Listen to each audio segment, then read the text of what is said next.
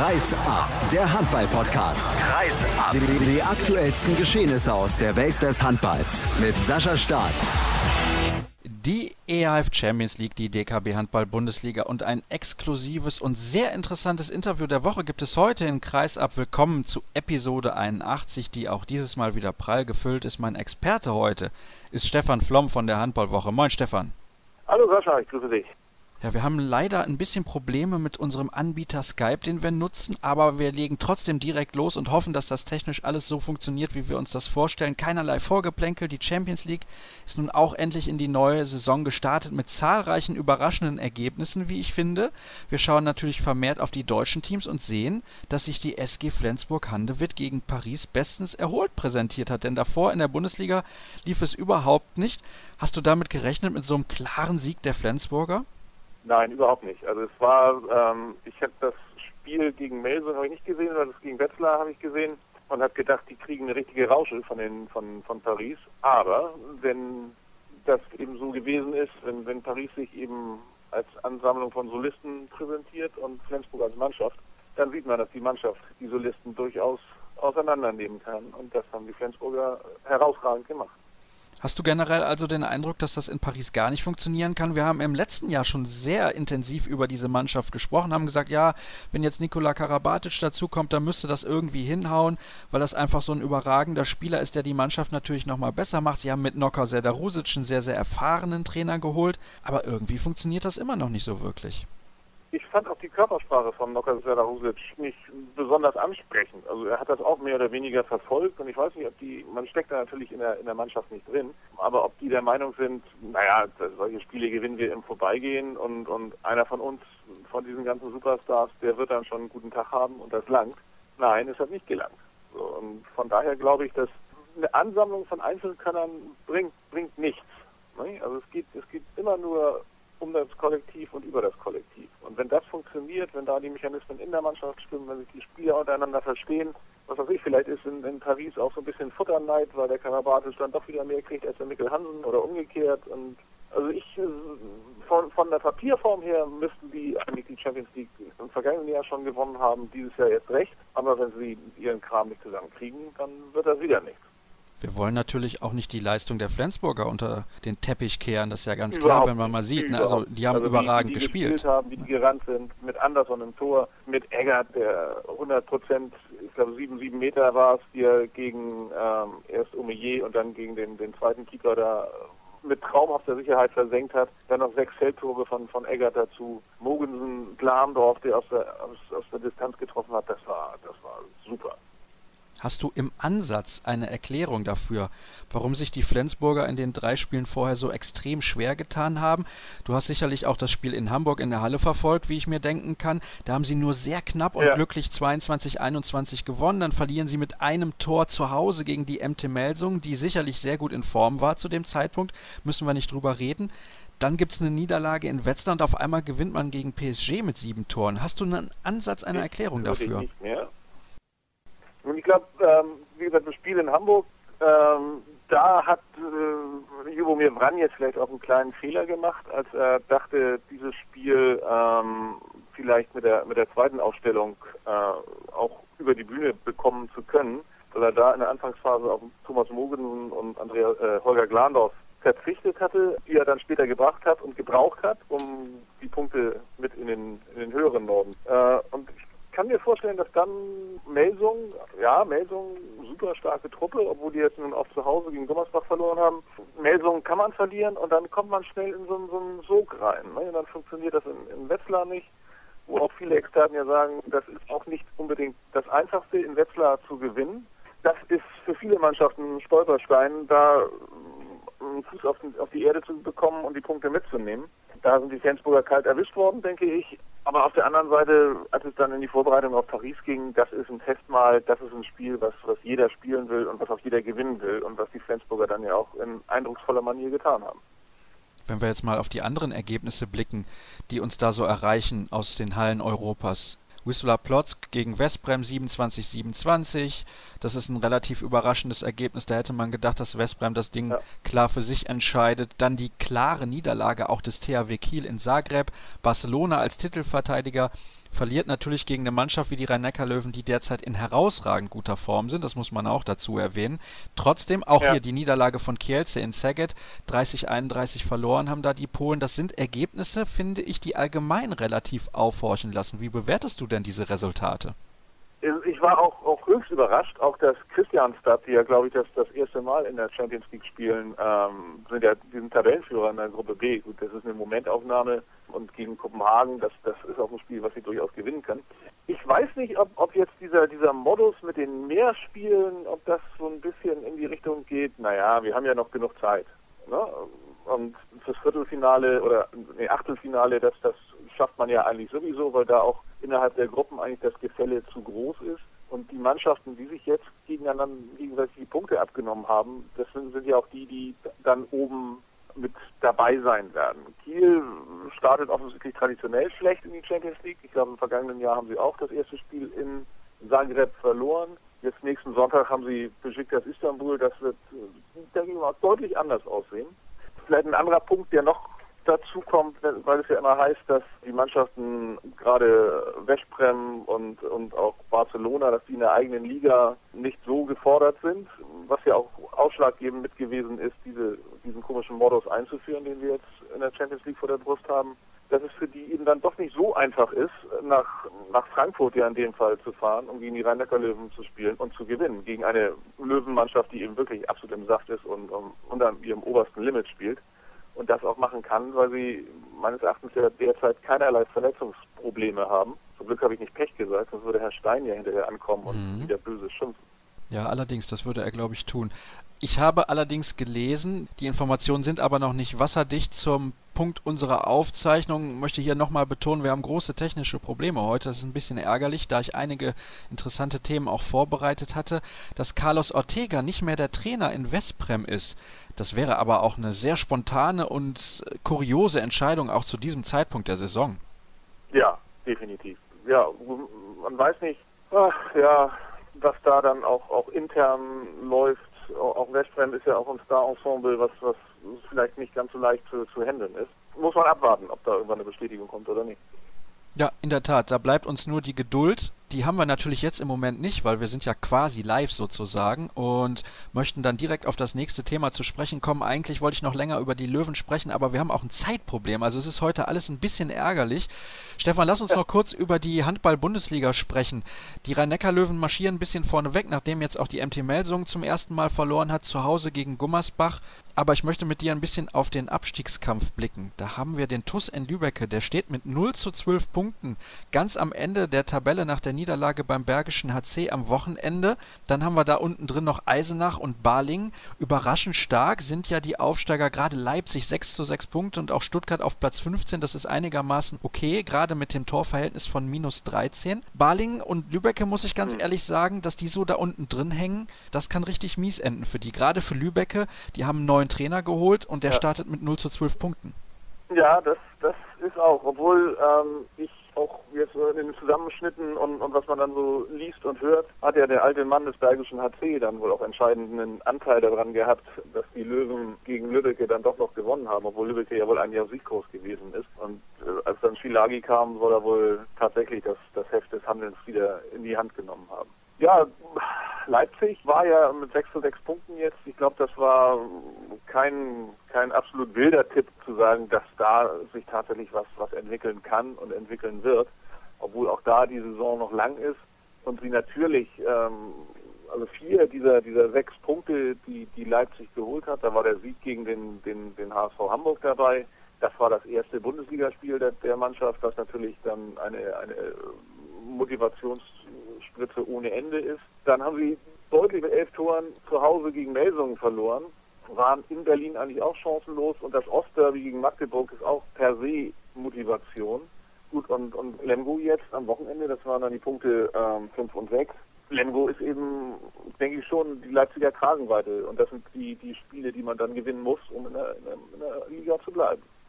Sieht relativ gut aus für den SC DHFK Leipzig. 6 zu 6 Punkte, du hast es gerade gesagt. Richtig stark. 6 zu 6 Punkte hat übrigens auch der SC Magdeburg.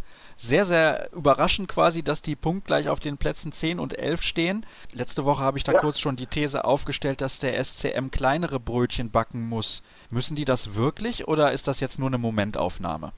Ah, also Gestern sind sie von, von Kiel ja wirklich böse verhauen worden. Das hatte Michael Haas, glaube ich, im Interview auch hinterher gesagt, dass da eigentlich nichts mit, äh, nicht sehr viel mit Handball zu tun hatte, was, was der SCM da abgeliefert hat. Nur auf der anderen Seite lohnt sich da auch ein Blick auf die, ähm, auf die Ergebnisse. Ich meine, die haben mit einem Tor gegen die Rhein-Neckar-Löwen verloren. Das kann durchaus passieren. Andererseits haben sie auch glücklich mit einem Tor gegen Lübeck gewonnen und mit einem Tor gegen, gegen Balingen gewonnen. Ich will damit sagen, die, die könnten schon ein bisschen besser dastehen. Wie gesagt, die Niederlage gegen die Rhein-Neckar-Löwen, das kann, das kann durchaus passieren. Hier in der Form darf nicht passieren. Also das war das dritte Spiel, was sie verloren haben gegen, gegen Leipzig. Ja gut, das, das ist eben so. Auf der anderen Seite glaube ich nach wie vor, dass Magdeburg oben mit reingehört, aber dass der Abstand eben zu Kiel, Flensburg und, und den Rhein-Neckar-Löwen dann doch noch beträchtlich ist. Welche Mannschaft ist bisher dein Überraschungsteam? Mein Überraschungsteam ist nicht die MT Melsung, das muss ich ganz ehrlich sagen, weil die auch einen sehr, sehr guten Kader haben. Mein Überraschungsteam sind die Füchse Berlin. Ja, die haben natürlich auch durch ihr Auftritt in Katar unwahrscheinlich viel Selbstvertrauen getankt. Ne? Und scheinen ja auch, der, äh, jetzt muss ich wieder aufpassen, dass ich nicht den falschen Vornamen sage, das ist der Peter Nenadic, der in, in, in Berlin spielt, der scheint ja wirklich die Rolle, die vorher der Bartolomei Jaschka ausgefüllt hat, wunderbar auszufüllen derzeit. Und wenn das so funktioniert und sie haben und, und, und Peter Stoffel scheint auch auf seine alten Tage nochmal zu ganz großer Form aufzulaufen, dann hat man schon eine Achse, mit der man durchaus arbeiten kann. Also, wir halten fest, dass es oben relativ spannend ist. Unten ist es auch relativ spannend, dass die ein oder andere Mannschaft uns relativ überrascht. Das passiert derzeit irgendwie national und international. Also, wir können im Prinzip sagen, es wird eine richtig geile Saison. Kann man so festhalten? Das kann man so festhalten und ich habe es jetzt auch in der vorletzten Ausgabe der Handballwoche in so einer kleinen Kolumne geschrieben, so macht Handball Spaß. Und das ist auch das, was Christian Fitzek gesagt hatte, als ich ihn gefragt habe, was er von dieser Saison erhofft, was er erwartet, mal der, der Geschäftsführer der, der Hamburger Handballer. Er möchte Spannung in allen Bereichen. In der Meisterschaft, im Kampf um die Europapokalplätze und auch im Kampf gegen den Abstieg. Und da scheinen wir in der 50. Bundesliga-Saison auf einem ganz tollen Weg zu sein. So, so kann es weitergehen. Absolut. Und ich hoffe, dass das die ganze Saison auch so weitergeht und sich das jetzt nicht relativ bald da oben festzurrt, dass es dann doch nur ein Zweikampf wird zwischen den Löwen und Kiel. Flensburg, ja, zu diesem Zeitpunkt der Saison 8 zu 4 Punkte hätten wir auch nicht gedacht. Nein, nein. Also ich hätte Flensburg äh, auch nach, vor allem nach der ersten Halbzeit des Supercups hätte ich Flensburg deutlich stabiler auch erwartet. Aber naja gut, da wird noch das eine oder andere passieren dann möchte ich dich entlassen mit der These der Woche, die du dann bitte auch noch kurz kommentierst, deine Meinung dazu. Ich lese die einfach mal vor. Mit den Standorten Hamburg, Flensburg und Kiel für den Supercup tut sich der DHB keinen Gefallen, da dort der Handball sowieso schon sehr etabliert ist. Es wäre besser gewesen, das Zugpferd der Sportart dort zu präsentieren, wo sie nicht präsent ist. Oh, da muss ich jetzt mal kurz drüber nachdenken. Ähm, Im Prinzip ja, jetzt kommt Radio Erivan, aber man hat natürlich mit Flensburg und Kiel Standorte, die ohnehin ausverkauft sind, sobald da in der Halle das Licht angeht. Und Hamburg hat auch, was die letzten Länderspiele angeht, eine herausragende Tradition gehabt. Auch seit, seit der Weltmeisterschaft 2007 hat sich Hamburg für internationale Spiele durchaus etabliert. Sicherlich wäre es auch schön gewesen, in den, in den Süden der Republik zu gehen und das vielleicht auch komplett in, in, in Bayern auszutragen, wer weiß. Aber ich denke da, dass der, der DHB die, die sichere Variante gewählt hat.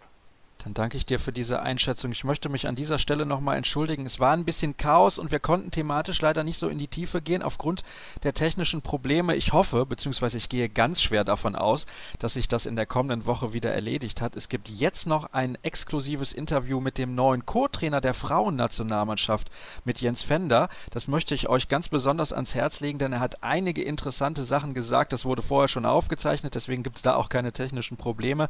Und er ist nochmal explizit eingegangen auch auf die Ausbildung der jungen Spieler und auf die Strukturen im Deutschen Handballbund. Das solltet ihr euch also auf keinen Fall entgehen lassen. Stefan, ich danke dir recht herzlich für deine Zeit heute und wir machen jetzt erstmal eine kurze Pause und dann gibt es das Interview mit Jens Fender.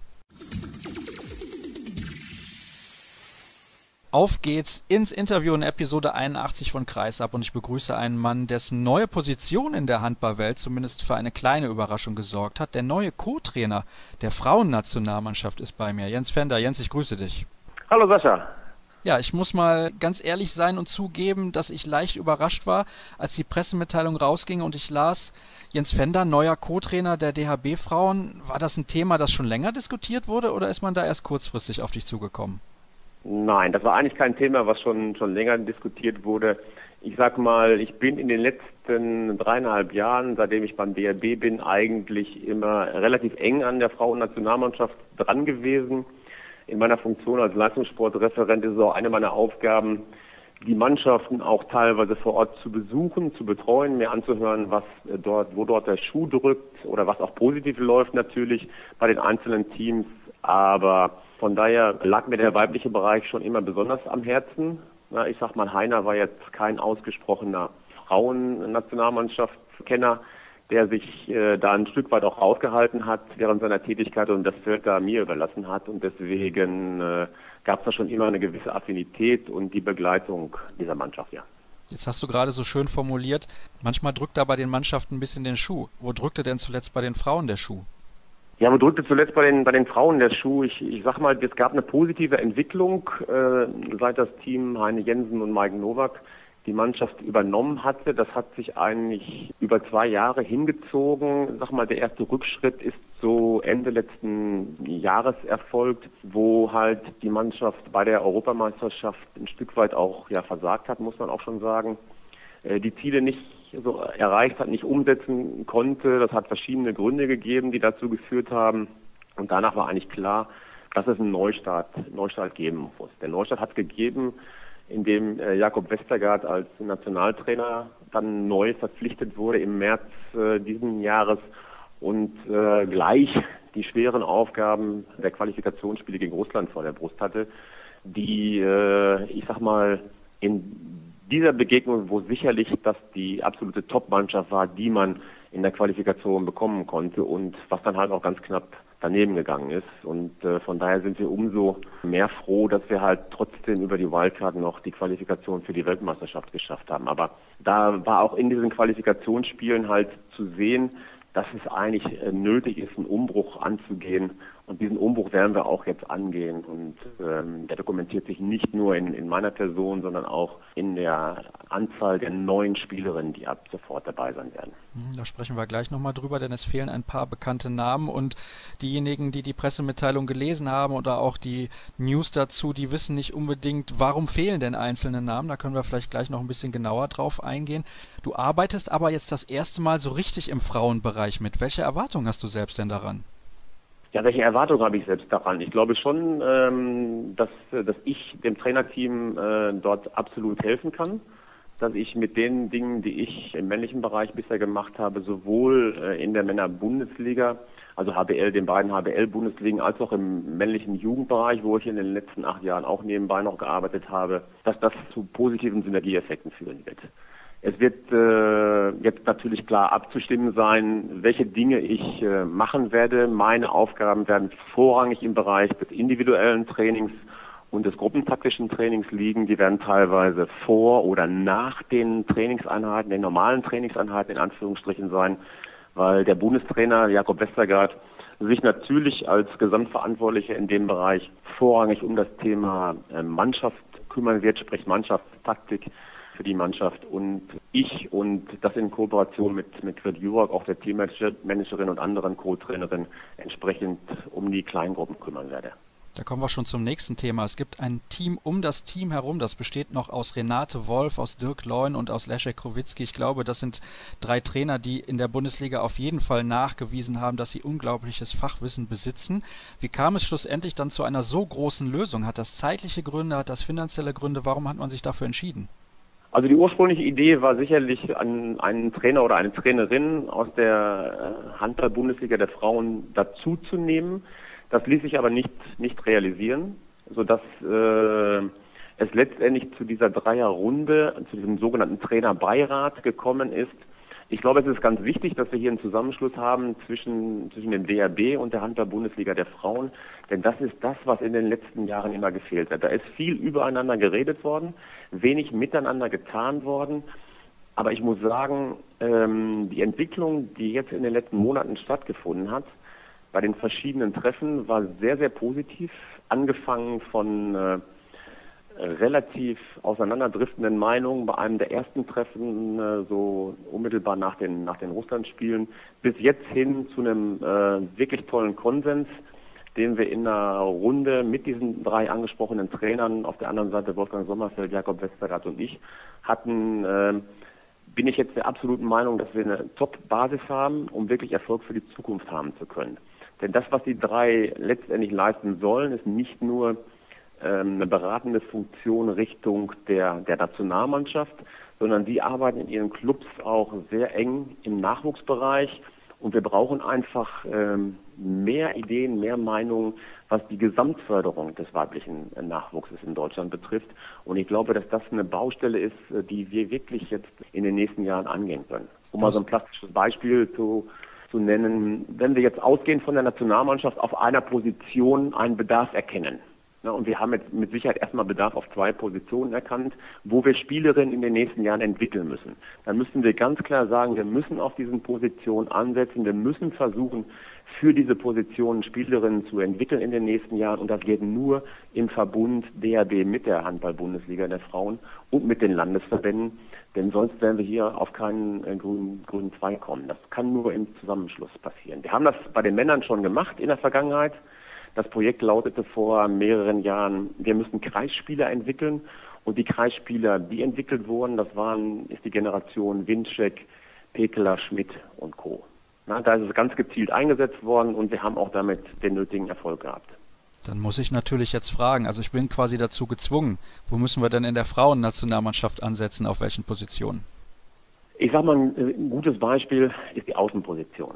Die Außenposition ist deshalb ein gutes Beispiel, weil wir im Vergleich zur Weltspitze hier große Entwicklungsfelder erkannt haben, die ähm, sowohl die technische Ausbildung der Spielerin auf dieser Position als auch die athletische Ausbildung der Spielerin auf dieser Position lässt im Vergleich zur Weltspitze noch sehr, sehr große Lücken erkennen. Das heißt, wir haben im Bereich der, der Technik, was der, der Wurftechnik, ob das jetzt das Thema der Technikvariation Dreher oder Leger von der Außenposition ist oder einfach nur die Sprunghöhe ist aufgrund der bislang noch nicht so entwickelten Athletik. Das sind ganz, ganz wichtige Parameter. Also da wird mit Sicherheit in den nächsten Jahren Hauptaugenmerk darauf liegen, dass wir es schaffen, Spielerinnen äh, dort so zu entwickeln, dass sie mal wirklich Trendsetter wieder in der Welt sein können auch. Wir kommen jetzt zu ein paar kritischen Fragen, denn ich baue ja gerne die Meinungen meiner Hörer mit ein und ich zitiere jetzt mal. Ein Hörer hat nämlich Folgendes geschrieben. Was ist das denn für ein Schwachsinn? Ist die Aufgabe deutsche Frauennationalmannschaft so schwierig, dass es keinen Trainer mit ausreichend Kompetenz gibt, um das alleine hinzubekommen? Und dann natürlich noch mit einem Co-Trainer. Ich leite die Frage jetzt direkt mal an dich weiter. Warum fällt es dem DHB schwer? Also warum ist es ihm zumindest lange schwer gefallen, wenn wir jetzt mal hoffen und davon ausgehen, dass das jetzt so klappt, hier eine sehr gute Lösung zu finden? Also zunächst einmal glaube ich äh, nicht, dass es irgendeinem Trainer noch alleine gelingen kann, eine Mannschaft zu führen und dementsprechend auch zu entwickeln. Sagen wir mal, wenn wir auf unseren großen Bruder, den Fußball schauen, dort gibt es äh, sehr, sehr viele Spezialtrainer in dem Team meistens und ähm, das ist immer so ein Entwicklungsstand, an dem wir uns auch orientieren müssen. Wir können nicht alles eins zu eins übernehmen, aber wir müssen auch ganz klar feststellen, dass die Anforderungen an, an, an den Trainerberuf sich so äh, stark erweitert haben, dass man das alleine gar nicht mehr leisten kann. Ja, man muss Entlastung haben und muss auch Spezialisten sich ins Boot holen, die einen ganz, ganz, ganz gezielt äh, dort entlasten können. Und das ist ganz klar die Denkweise dahinter. Und das kann kein Trainer mehr alleine leisten. Und deswegen ist es jetzt auch so, dass äh, auch Gret Jurak noch auch als, äh, als äh, Co-Trainerin mit mit im Boot ist, aber auch ihre Aufgaben als Teammanagerin ereilt hat, äh, mit Blick auf die äh, Weltmeisterschaft 2017 im eigenen Land vor allen Dingen. Ein weiteres Hörerzitat an dieser Stelle. Tut mir leid, aber ich weiß nicht, was ich davon halten soll. Viele Köche verderben den Brei. Ganz ehrlich, damit hat man doch das Fachwissen und die Autorität eines Jakob Westergaards voll zunichte gemacht. So ein Gewusel wie in Deutschland gibt es in keinem anderen Land mit annehmbarem Frauenhandball. Du merkst, der Frust sitzt tief bei den Fans. Kannst du das ein bisschen nachvollziehen? Also ich kann das insofern nachvollziehen, als sicherlich ähm, der Frust vielleicht auch ein Stück daraus resultiert, dass dieses Verhältnis Handball-Bundesliga der Frauen zum DRB in den letzten Jahren sehr, sehr arg ramponiert war. Es dort immer wieder ganz viele Meinungen gab, mehr übereinander geredet wurde, als miteinander etwas gemacht wurde. Aber da muss ich einfach sagen, ich habe diese Entwicklung jetzt vorher im Interview schon mal kurz beschrieben, dass es das ganz klar zu merken war, dass es das gibt, aber dass wir auch ganz klar hier in den letzten Treffen gezeigt haben, dass ein Miteinander nicht nur möglich ist, sondern wirklich auch zum, zum Erfolg führen kann. Und ich persönlich bin da, bin da wirklich optimistisch. Und was das Thema äh, mehrere Köche verderben den Brei betrifft, kann ich einfach nur sagen, dass ich meine Aufgabe in diesem Konstrukt sehr genau kenne und ich sag mal, Jakob ein gutes Gefühl hatte, sonst wäre ich nicht dazugegangen, mit mir zusammenzuarbeiten. Wir haben auch vorher ich habe ihn schon von Anfang an begleitet, habe ihn von Anfang an unterstützt. Ich habe es ja vorhin schon erwähnt, dass ich ja sehr dicht an der Nationalmannschaft dran war. Durch mein Aufgabengebiet auch, das heißt auch, ich bin ja schon von, bei jeder Mannschaft eigentlich in die sportfachlichen Planungen involviert. Aber in dem Fall Jakob war es halt äh, besonders, weil er neu war, besonders unter Druck stand äh, nach, nach seiner Intronisierung im März. Ich auch gleich bei allen Maßnahmen dabei war von Anfang an. Das heißt, ich war bei der ersten Länderspielmaßnahme in Rumänien mit dabei und kann sehr genau einschätzen, was ist dort passiert im Bereich der Frauennationalmannschaft und wo können wir uns hin entwickeln. Also von daher habe ich gerade zu ihm ein sehr, sehr enges Verhältnis von Anfang an gehabt und ich glaube auch, dass das für ihn ein gutes Gefühl ist, jetzt mit mir zusammenarbeiten zu können. Das klingt doch schon mal sehr vielversprechend. Eine Frage gibt es noch von einem Hörer rund um dieses Team, um das Team herum. Gibt es für diese Mannschaft eine zeitliche Vorstellung oder eine Zielstellung, wie lange das so gemacht werden soll? Sprich auch mit dem Trainerbeirat. Also der Trainerbeirat ist jetzt zunächst einmal auf, auf ein Jahr festgelegt. Ja, und wir werden halt äh, in diesem Jahr sehen, inwieweit das von der Erfolg gekrönt ist. Die, die Absprache haben wir jetzt so getroffen und äh, nach diesem Jahr werden wir uns zusammensetzen und gucken, macht das Sinn, das zum Beispiel bis zur Weltmeisterschaft 2017 zu verlängern. Das könnte jetzt eine Option sein, da will ich aber nicht äh, vor, vorweggreifen. Aber zunächst einmal ist es auf ein Jahr begrenzt. Dann kommen wir mal zum rein sportlichen, zum Kader für den Lehrgang jetzt in Hamm, aus dem sich ja dann auch der Kader für die Qualifikationsspiele gegen die Schweiz und Island zusammensetzt. Es gibt einen Umbruch, den hast du eben schon erwähnt. Es gibt Namen, die da fehlen. Eine Nadja Nadgorna ja zum Beispiel, eine Kerstin Wohlbold, eine Anja Althaus. Das waren wichtige Stützen der Mannschaft in den letzten Jahren. Warum fehlen diese Namen jetzt? Also äh, das sind alles Namen, die in den letzten Jahren natürlich eine tragende Rolle innerhalb der Nationalmannschaft gespielt haben. Es sind, sind mehrere Aspekte, äh, die jetzt äh, dazu geführt haben, dass diese Spielerinnen nicht mehr dabei sind. Es hat Einzelgespräche jeweils mit dem Bundestrainer, mit Jakob Westergaard gegeben. Jakob hat seine Vorstellung äh, mit diesen Spielerinnen insoweit besprochen. Es ist auch nicht in jedem Fall das endgültige Aus für die, für die einzelnen Spielerinnen. Das äh, muss noch besprochen werden. Das liegt natürlich auch in der Entscheidung der Spielerinnen selbst jetzt aus dieser Situation ihre Schlüsse zu ziehen. Aber sollte es zu einem definitiven Schluss kommen und äh, keine, bei, bei keiner der Spielerinnen ist es jetzt aus meiner Sicht ein, ein definitives Ende. Aber das werden sicherlich noch weitere, weitere Gespräche geführt werden. Wir werden die Spielerinnen natürlich äh, im Rahmen der Bundesliga beobachten. Aber wir haben uns äh, jetzt entschlossen, diesen Neustart anzugehen und den gehen wir jetzt zunächst einmal mit 24, äh, 24 Spielerinnen an, die, ich sag mal, auch relativ jung sind, um einfach der Mannschaft einen neuen Charakter zu geben. Ja, das ist einfach so, dass die letzten beiden Ereignisse gezeigt haben, die Mannschaft muss, muss ihren Charakter ein Stück weit, Stück weit ändern, muss sich äh, neue, neue Ziele setzen und ich glaube, dass das eine gute Voraussetzung ist, dass man jetzt äh, mit Blick auf die Weltmeisterschaft ein schlagkräftiges Team formen kann. Das finde ich sehr interessant, dass du das so klar und deutlich formulierst. Ich hätte beispielsweise gedacht, dass bei einer Kerstin Wohlbold die Sachlage so ist, die ja als Lehrerin arbeitet, dass sie für so einen Lehrgang gar nicht frei bekommen hat. Also das hat jetzt rein sportliche Gründe zunächst mal. Nein, das hat jetzt erstmal rein, rein sportliche Gründe, die dazu geführt haben. Das heißt ja nicht, dass Kerstin Wohlbold nicht eine, eine Top-Bundesligaspielerin äh, ist. Ja, das ist aber jetzt erstmal so, dass Jakob möchte seine Mannschaft verjüngen und mit Perspektive 2017 einen Neuaufbau starten. Das ist auch nicht allein seine Idee gewesen. Und deswegen sage ich, es gibt ganz klar einen Schulterschluss mit der Handball-Bundesliga. Alle Trainer der Handball-Bundesliga der Frauen haben hier bei uns in der Geschäftsstelle beim DRB zusammengesessen mit uns, mit dem, mit dem Bundestrainer, mit unserer, mit unserer Führungsetage. Und dort sind alle Namen, die für die Nationalmannschaft in Frage kommen, auf den Tisch gekommen. Die Bundesliga-Trainer haben ganz klar ihre Meinung geäußert, welche Spielerinnen aus ihrer Sicht in Frage kommen.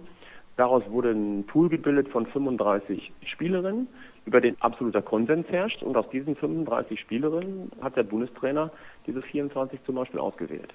Du hast jetzt sehr häufig auch schon diese Heim-WM 2017 angesprochen. Es gibt vorher zwei wichtige Turniere. Vor allem gibt es auch noch dieses Turnier, das sich Olympia nennt. Das ist das, wo die Mannschaften immer am häufigsten im Fokus stehen, weil die ganze Nation mitbekommt, wenn sie dort Erfolg haben. Das habt ihr jetzt aber nicht vergessen, dieses Olympia in Rio, oder? Das haben wir überhaupt nicht vergessen. Aber äh, ich sag mal, wie heißt es so schön, einen Schritt nach dem anderen. Zunächst einmal heißt es jetzt zu sondieren auf dem ersten Lehrgang. Dann heißt es, die EM-Quali gut anzugehen, sprich mit, möglichst mit zwei Siegen über die Schweiz und auf Island. Und dann kümmern wir uns um die Weltmeisterschaft. Und bei der Weltmeisterschaft ist es einfach so, dass es relativ sicher ist, dass die Viertelfinalteilnahme praktisch die Teilnahme an einem Qualifikationsturnier für die Olympischen Spiele garantiert im nächsten Jahr. Und deswegen muss unser Ziel natürlich sein, Punkt A, bei, während der Weltmeisterschaft sich für das Achtelfinale zu qualifizieren und dann in einem Spiel ist alles möglich. Das ist auch egal, wie der Gegner dann heißt. Dann geht es da praktisch um das sportliche Sein oder Nichtsein, was, was die Olympischen Spiele betrifft, ja. Ich möchte noch ein wenig sprechen auch über deine Funktion, die du neben der als Co-Trainer der Frauennationalmannschaft innehast. Du bist DHB Leistungssportreferent. Also du hast natürlich auch in der Bundesliga gearbeitet, beispielsweise bei der SG Soling, beim TuS N Lübecke, bei TuSem Essen. Was macht man denn in dieser Funktion, die du aktuell innehast? Denn ich denke mal, dass sich das nicht alle konkret vorstellen können.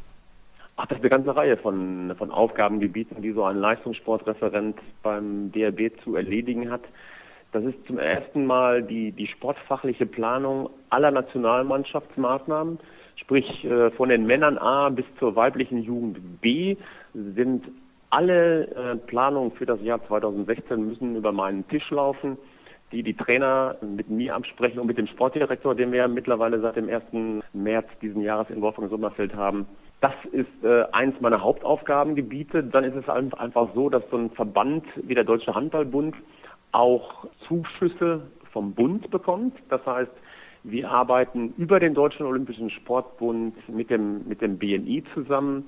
Wir verabreden bestimmte Projekte. Wir haben Leistungssport-Personalförderung und solche Dinge. Das sind alles Dinge, die in meinen äh, Arbeitsbereich fallen.